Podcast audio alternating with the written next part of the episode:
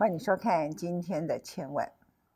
当台湾看起来至少九月底，我们很可能就会有 BNT 陆陆续续的抵达。由于台湾的冷链仓储一次只能够承载两百五十万到三百万的库存，而总要保留一部分的物资，所以每一次抵达的 BNT 大概两百五十万剂，会分六次抵达，所以很可能到明年年初，我们现在很多人所感受到的疫苗荒会慢慢的解除。当然，很多人在这个时刻会在思考：我要选什么疫苗呢？哦，原来没有疫苗的时候，大家都抢 A Z；有了 Moderna 的时候，大家就抢 Moderna。眼看着九月底、十月初可能会抵达的 B N T，就突然觉得我要 B N T。这是我看到的台湾一部分的我们说的风景，好吧？一部分的人。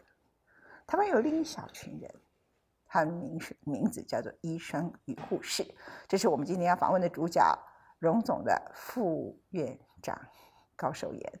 他原来呢，我认识他的时候，他是口腔外科的主任，从哈佛回来，然后他现在担任的在荣总除了副院长之外，他专门住在专责病房。我要讲的意思是说，当你在那边计较你要什么样的疫苗的时候。我相信他第一波他打的是 A Z，对不对？是，对。然后我看到您有一个荣总专责病房的自己写日记。哦，OK。专责病房是什么？就是专门收确诊病人的地方。可是我想请问你，其实那个时候我们台湾疫情突然破口的时候，没有人想到，因为零确诊太久了。然后那次的破口大家都知道，是因为。医师的关系，整个事情就破口就越来越大，越来越大，越来越大。所以我相信，对很多医院的人来说，你们接上接到的危险任务是没有给你准备时间的，对不对？对，高副院长回忆那一段时间好吗？好，我觉得呃，所有的事情都来得相当突然哈。呃，不过去年我们从元月开始，呃，其实已经有一次呃准备了哈，所以我们不管是从医院的组织和动员上面来讲，那当这一次发现整个苗头不对的时候，呃，我回忆起来的话，应该是五月上旬哈，嗯，我们医院其实就已经动默默的动起来，但是因为呃，虽然动起来，你也不知道敌人在哪里，嗯，好，那后来其实才知道热点原来就是呃，建在台北市的一个地方哈，那我觉得作为一个医医师来讲，不，我要更正稍微更正一下哈。我不是整天住在专责病房里面，嗯，那我想做个医院里面的高层哈，我会跟护理部主任哈，每天一定去里面，呃，从楼上到楼下去转一转哈。为什么呢？其实专责病房就是也是因疫情的需要，你必须要把病人集中起来照顾，嗯，好，一方面是跟外面不要影响医院整个的急重难症的功能，毕竟医院还是要来救治很多需要疾病的治疗的病患，嗯，所以我们就。呃，特别在很快的时间里面，台北荣总动员起来哈，从思源楼的十一楼到七楼，整个五层楼里面，呃，开辟了加起来加总起来总共两百四十六张床啊，加上加护病房。那所以在那段时间里面，我观察到的是，当动起来的时候，真正进驻起进去的医护，特别是这些很年轻有见义勇为的护士，看起来好像呃大家都很勇敢，非常。冲动有热情的希望去参与这个任务，但是我自己看到他们刚开始在里头进驻的时候，确实这些年轻的这些护理师啊，还是是表面表面上看起来很镇定，就我觉得内心的惶恐还是在的啊，因为对这个整个的疾病疫情来讲哈，太多的不确定性，嗯，啊，那当然他们训练有素了啊，那我们会进去。呃，走一走哈，看看他们啊，而且大家彼此打气一下的话，我觉得这是一定是需要的。那作为一个战场，假如这个疫情是一个战场的话，它的前线不在医院的门口，哦，它的前线在我们的专责病房里面。那你这些前方的战士啊，我们说什么也应该进去给他们打打气。嗯，那当然了，我也从他们那边得到很多 feedback。嗯，那我其实也没有每天写日记的习惯。嗯，那这样子互动互动起来，我就总觉得好像不写下来这个每次离开的感觉哈。嗯，那我觉得很多感动不是来自我我自己看看的，而是来自他们给我的回馈。嗯，啊，看到他们在呃这个也许在忙碌中作乐哈，也许。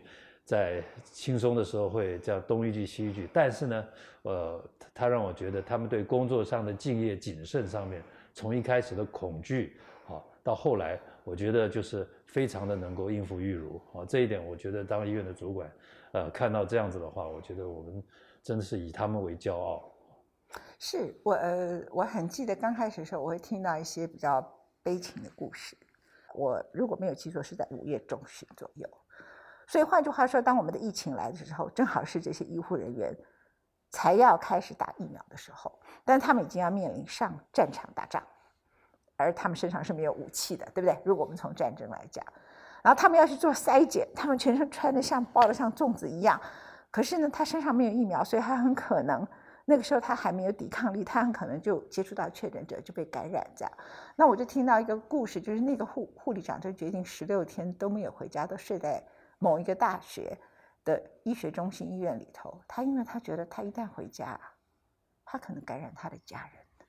那有一个护士跟我讲说，护理长也跟我讲说，他回家，他第一件事情就冲进浴室，谁都不他都不打招呼哦，然后就一直消毒，他觉得他自己就像个毒物一样，就很悲情的故事都来了。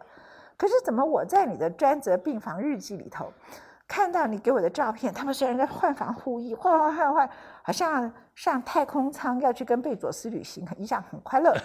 然后呢，或者是说他们，因为我有送个香蕉嘛，哈，他们就拿香蕉这样子 做很快乐的动作。呃，我觉得你们高层曾经给他们的足够的防护、保护、支持，以及他们在这个内心里头对疫情的认识。一步一步让他们克服了恐惧。对我，我觉得呃很多事情的恐慌哈，是来自于无知哈，那对或者是不清楚，呃这个敌人是在哪里，敌人是谁哈？那这个疫情本身也是一样的啊。那在这种情况的话，呃，我相信就是即便是当年的 SARS 哈，我觉得也累积了一点经验了。那对于我们这么专业，能够进入到专责病房的护理师人员来讲，哈，不管是医师还是护士、护理师，他们其实专业上面、知识上面以及训练上面，基本上没有问题的。嗯。那所以我们就照着正常的一个 SOP 流程。不过心理上面来讲，确实哈，就跟你要去奥林匹克比赛或是职业棒球赛，你第一次登场的人，我们给最多掌声的就是，居然第一次上场就能打全垒打的。这意思就是说什么？你第一次上场的不被三振是很奇怪的，嗯，哦，因为你紧张，对，你就没办法表现正常。那我觉得也很骄傲一点，就是经过了这两个月来，我看到的就是在我们这么多的病房这样跟护理医护人员投入里面，我们真的是在照着这个医这个标准流程去做啊。即便开始没有打疫苗，但是我发现我们即使每个月礼拜每个星期给他们做 PCR 检测。其实每个大家都是阴性的，好，所以表示说，所以你的护士真的一开始都没打疫苗的。呃，确实哈，我我们大家都知道说，其实刚开始 A Z，呃，来到台湾开始，呃，开放施打的时候，其实大家都可以打嘛。可是为什么没有抢着排队呢？因为大家不不怕，哈，所以很多事情，呃，你要大家大家很怕。呃，开始的时候大家不觉得。啊，不觉得不怕疫情，呃，不怕疫情嘛？那其实然后年轻女士不适合打，呃，各种说法都有了。好，那我我们其实就正常来讲，开始是一个很提供你去做的时候，大家其实包括我们医护也不见得觉得是非马上要去打。那我觉得恐慌是来自于比较大的群聚发生之后，嗯，那种爆发了之后，那种情情况之下，大家都想赶快打了。嗯，但是我想医护人员也是自己也知道哈。呃，身负责任，好，所以他们除了接受施打之外，哈，我看到几乎大部分的这些，哪怕是年轻的护理师，他们进专责病房，下了班他们是不回家的，他们就是真的是回宿舍。所以我常常都是在理由是什么？呃，很简单，我觉得是一个责任哈，工作上他尽职尽职，但是他还是有莫名的一种恐惧，怕万一自己如果真的不小心，怕感染家感染到或者是传递出去，那影响到家人。那我看到绝大部分的人是这样子的哈。那这个他们来的时候，我大部分的时间也都都是在白班、小夜班交接的时候，我想快。到了四五点，我们大概工作也比较呃差不多的时候，我们就进去走一走，看一看哈。那我看他们正在都是自己梳洗完了以后，哈，连鞋子他们都会换两双，啊，换着鞋子然后再回宿舍去。所以很多时候我问他们，你们到底要不要呃会不会回家？啊，他没有，摇摇头，呃，就很轻松的，啊，就摇摇头。那一样啊，我们去的话，包括我自己上班的时候，也尽可能是在办公室换双鞋子。回到家当然鞋子不换，呃，衣服裤子当然每天洗了，自己单独泡一泡。嗯，也就是这样。那我觉得很多事情就是，呃，也不用太过度的恐惧哈。那但是只要照着一些标准来做的话，呃，我觉得就慢慢慢慢就可以把这些恐惧照着这些正常的防范来抵抵抵挡下来。刚才高副院长您提到说这些人就回宿舍，您讲啊怎么样？他说，可是真的还原到一个人身上，如果他是自怨自艾、没有使命感的人，他会觉得很悲催耶。你知道我们台湾这个社会很多人，像我刚才提到的那一类型人是一大群人，他说 A Z，A Z 当时强大，有了 Moderna，我要 Moderna。然后，我必须觉得，我唯一同情的是有一些血癌的病人、骨癌的病人，还有一些血小板低下，或者是说他曾经被静脉血栓攻击过的病人，他是绝对不可以打 A Z 的。但我们的政府没有让他们不打 A Z 的机会。我们政府把六十五岁到七十五岁的人全部都打莫德尔纳，还有社会运作之必要人员。然后呢，重大伤病患者的这一大群人，都给他们的一整月，叫他跟六十五岁以下的人全部都是预约。这个大概在世界上举世无双哈。这个国家的了不起，不是您可以想象的。那我觉得这一群人，他们是免疫很低下。他们跟癌症奋战，或者跟他的疾病奋战，或者他的静脉血栓塞是绝对不允许打 A Z 的。他们要求打 Moderna 或者 B N T 是有道理的，但我替这些人可怜。之外，我觉得其他的人其实没有必要选疫苗。那但是大多数的人都这么怕死，我我我我我我当然要打 B N T 呀，我当然要打 Moderna，我要打这个我打那个，他都不觉得他把 Moderna 都打光了。我刚讲这群人都没有得打，我看到的情况就是，嗯，我们的指挥中心变成进来 A Z 就这一群人打 A Z，进来 Moderna 就这群人打 Moderna，他并没有一种苍生的感念，就是说哪一些人是一定要不适合打 A G 的，他要先打 Moderna，而且他是重大伤病患者，那我们又把重大伤病患者灌了一大堆高血压的人也算，所以就搞成三百多万人。我是想说，台湾怎么这么多重大伤病患者？他就把高血压，把 很多各种不同的人都放进来哈。那但是我们回来讲这些医护人员，其实医护人员是最应该打最高防护力的疫苗，他反而不选呢，他就 A Z 打了，打完了之后呢，他就不回家了，就住在宿舍里面。我在想说，这个国家里头也没有一群医护就逃了，就溜了，然后就默默接受他的这样的一个人生。我特别想说他们的故事。其实我不能够说我在批评另外一群人，应该是说，我选择相信这个社会可以运作下去，是因为有一大群人，他们一直不是那么自私的人。那所以你们的护士，他也不是什么这个社会里头知名人物，也没有了不起的影响力，一个月领的薪水就那么一点点。顶着生命危险，这是他的天职。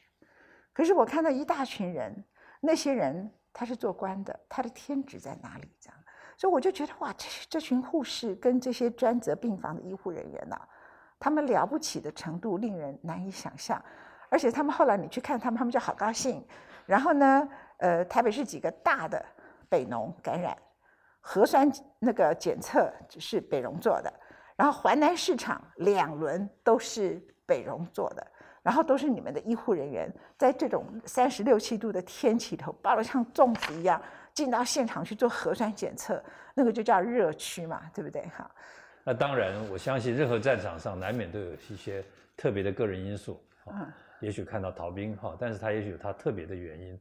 我宁愿相信他是有一个特别的什么原因，让他觉得说可能要做其他的考虑。那绝大部分我看到，呃呃，我们就到这个专责病房也好，急诊也好，甚至去筛检也好，都是非常有热忱的这些呃护理师同仁跟医师哈。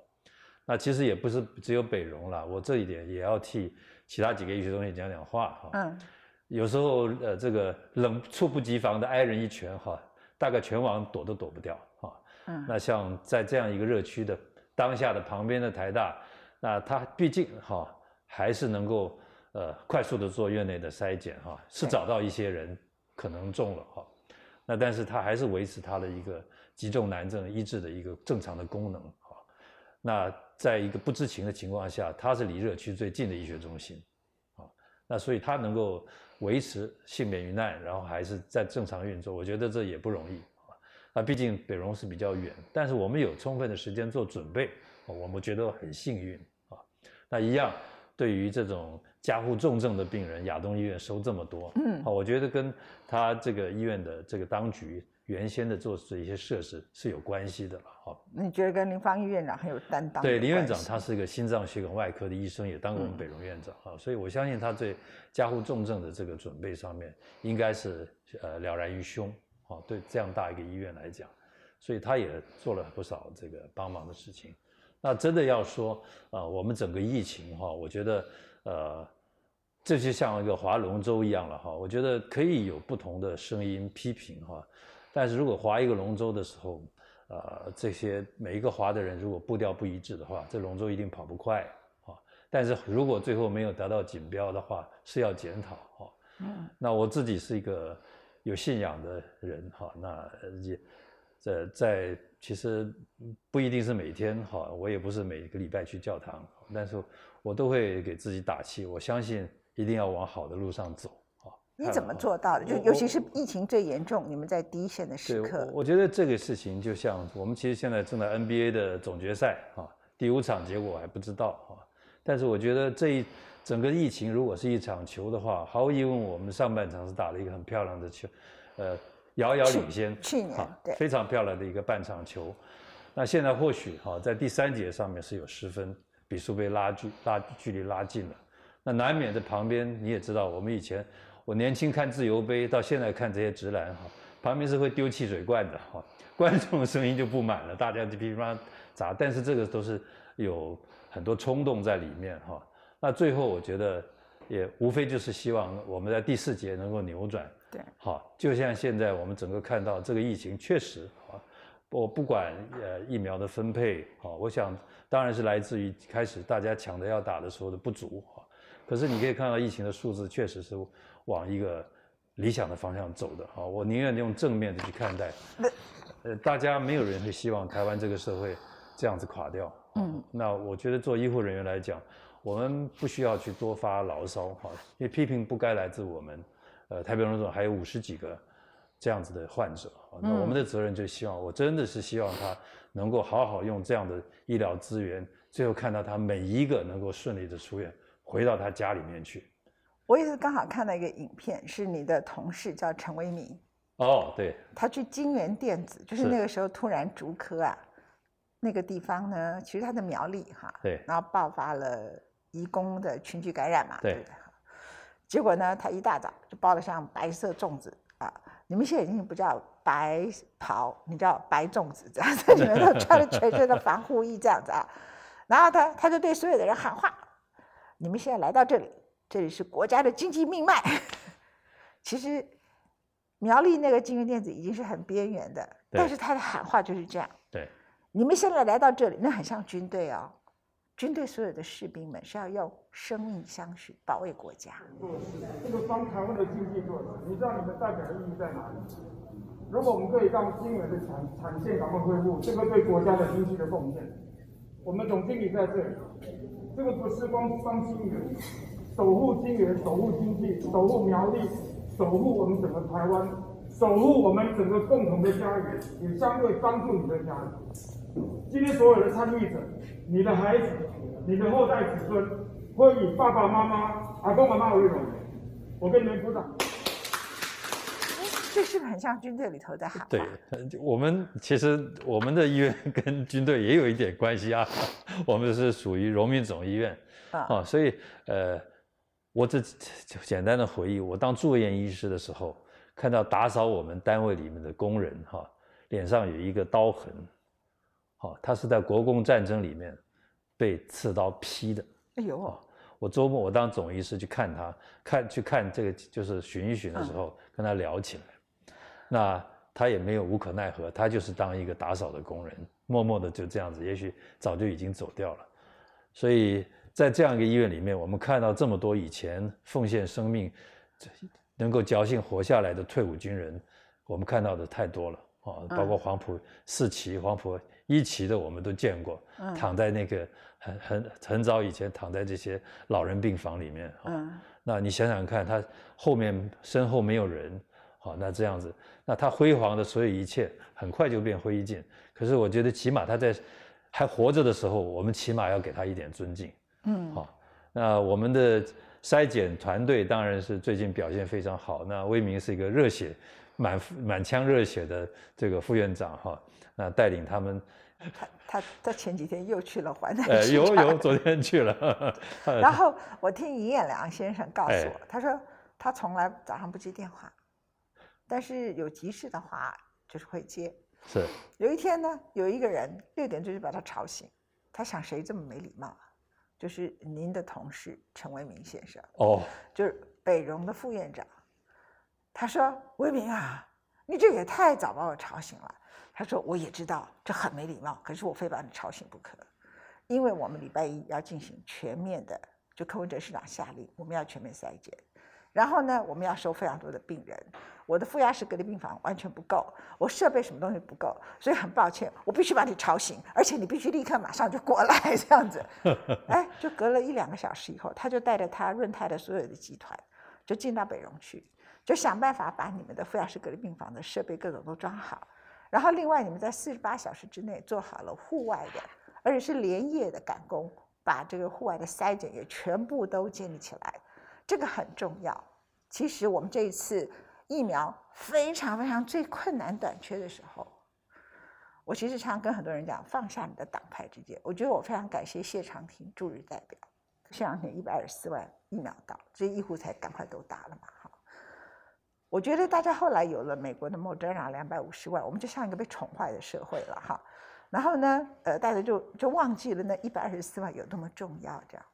那结果在那个时刻呢，就立刻很快快的被容易建立起筛检站，因为你们知道，如果筛检直接冲进来医院内部，那就院内感染了，所以一定要把它在户外筛检做好。那刚刚您提到的尹总裁哈，当然对我们迅速的建立专责起里面最要紧的加护病房哈，就是他的团队来协助的。那当然他的工程的效率、品质这些。真是毫毫无疑问让我刮目相看。我是不了解细节，我只听到他跟我讲抱怨说 有一个人六七点把他吵醒。也 我觉得这个时候大家是当责哈，那吵醒是小哈，但是是啊，哎，我觉得事情要看大哈。他跟我说我八点多就。在陈文明的命令之下，准时报道。他也不觉得他自己是总裁，什么都。尹先生其实，我相信他年轻就是个热血青年是啊，那现在当然有点年纪了，但是他的热血始终是在啊。你知道他有个秘密吗？我们讲点题外话的秘密。他呢，我很久很久以前得到他一个邀请，跟我另外一个朋友说，他要从基隆港出发。他要开着他的船出海，那天是台风哎，我们说你疯了，他说台风天才过瘾呢，这就是他，你知道吗？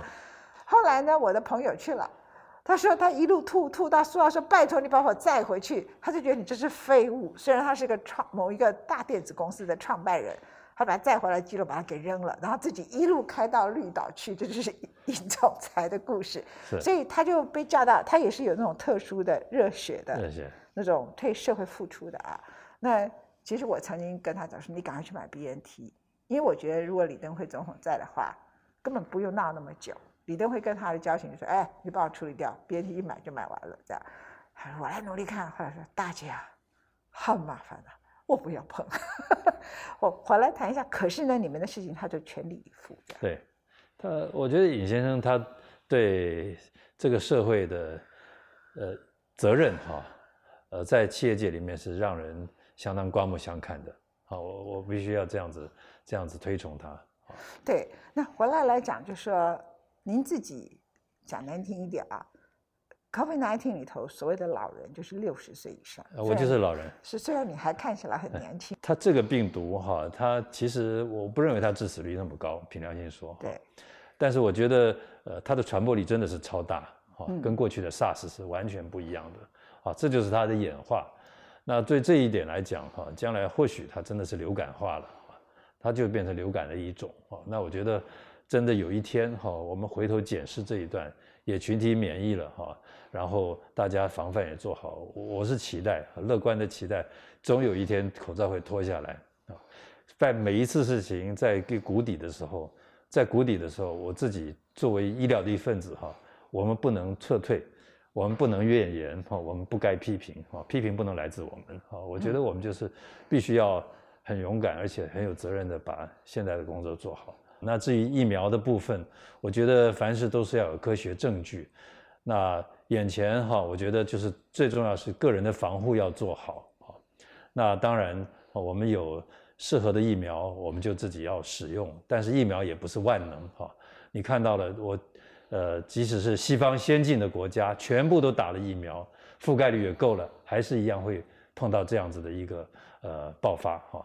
局部的爆发，所以我还是宁愿说大家做好防护啊，重视一些，就跟骑车一样啊。我顺便提醒一下这些 Uber 年轻人哈，不要为了图快挣那一点钱就到处在那边乱钻啊，枉送了性命。那一样的，我也是期待说大家一起合作，有一天我们就像现在的 NBA 美国的职业篮棒球一样，大家可以有不戴不戴口罩看球的一天。嗯。洛杉矶刚刚宣布，所有的人都要戴口罩，又要戴了。对对对对，刚刚宣布啊。但您还没有讲疫苗，他们都在挑疫苗，你觉得对吗？因为你等 B N T。我觉得疫苗的部分，我觉得就跟一样哈。呃，吃吃一顿饭，你可以在大饭店吃，你也可以在夜市的小菜吃，但是你的卡路里其实需要的就这么多。好，任何你今天觉得这个某一个疫苗再不好，它的覆盖率也是存在的。哈，那我觉得与其精挑拼命的去挑三拣四。我觉得不如把自己，呃，这些自己防范的事情做好。另外，最重要就是大家遵守规则哦，尤尤其在一个社会里面，大家闷久了的话，总是要防范哈，做好一个这每一个人自己该有的责任。那疫苗的部分的话，我们也是期待。